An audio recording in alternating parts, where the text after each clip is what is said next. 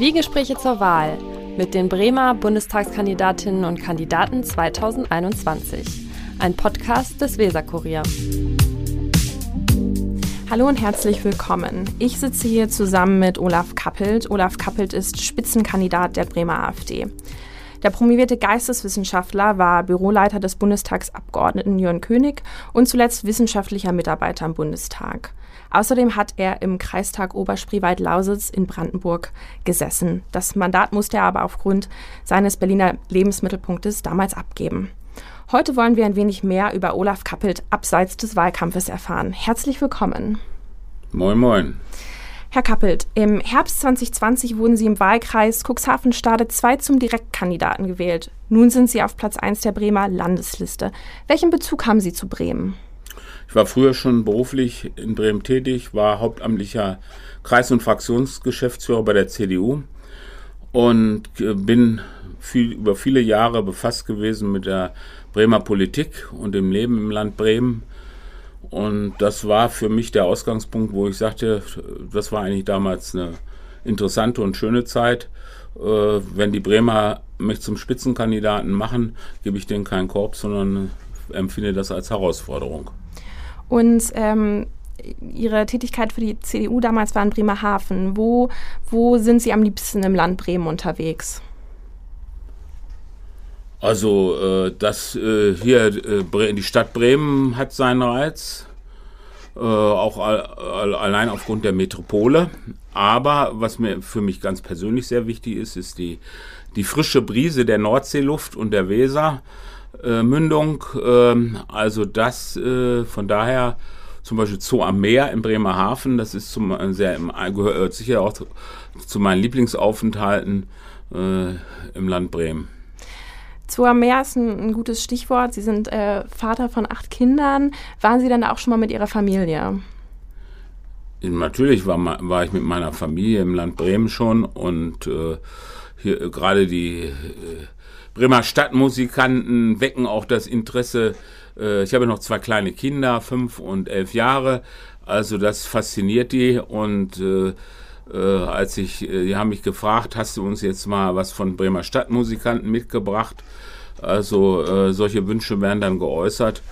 Äh, also Bremen hat, hat gerade auch für Kinder einen, einen, großen Reiz, allein, wie gesagt, durch die Stadtmusiker. Aber gibt es vieles andere, was man erleben kann.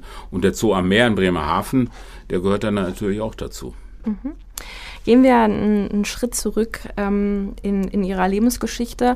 Bereits in Ihrer Jugend haben Sie ähm, zu dem Thema Nazis in der DDR geforscht und auch zu dem Thema promoviert.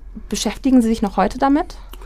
Ja, am Rande. Also über 40 Jahre habe ich mich tatsächlich damit befasst, habe ja auch ein Spezialarchiv, ein eigenes Archiv dazu aufgebaut.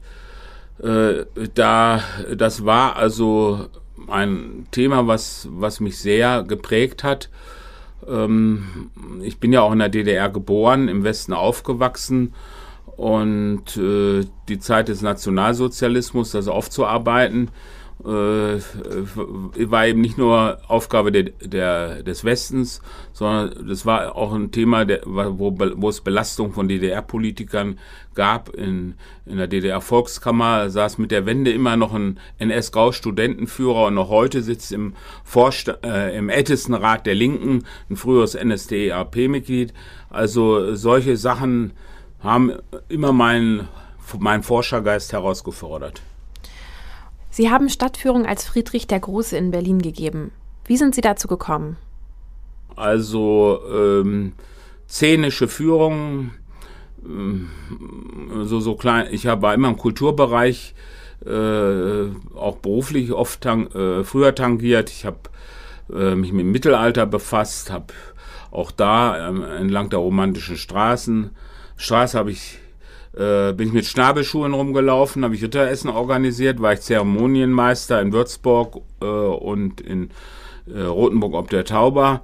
Und äh, deswegen wunderte mich, dass die, naja, etwas steifen Norddeutschen, kann man ja noch nicht, eigentlich noch nicht so richtig sagen, aber wenn man das aus der süddeutschen Perspektive betrachtet, äh, wenn die Berliner, die, äh, die ja sonst eigentlich sehr humorvoll sind, aber äh, keine äh, szenischen Führungen anbieten, nicht Führungen, das ist ja auch in der Museumspädagogik durchaus üblich geworden in den letzten Jahrzehnten, ähm, ähm, Dinge äh, zu vermitteln, auch aus der Stadtgeschichte durch szenische Führungen.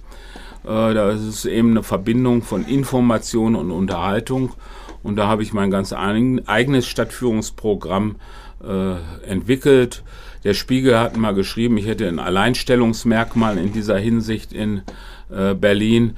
Und das habe ich über viele Jahre gemacht. Vor insgesamt Tausenden von Leuten äh, habe ich äh, dadurch in Berlin näher gebracht in Gestalt einer historischen Person. Warum haben Sie das aufgegeben?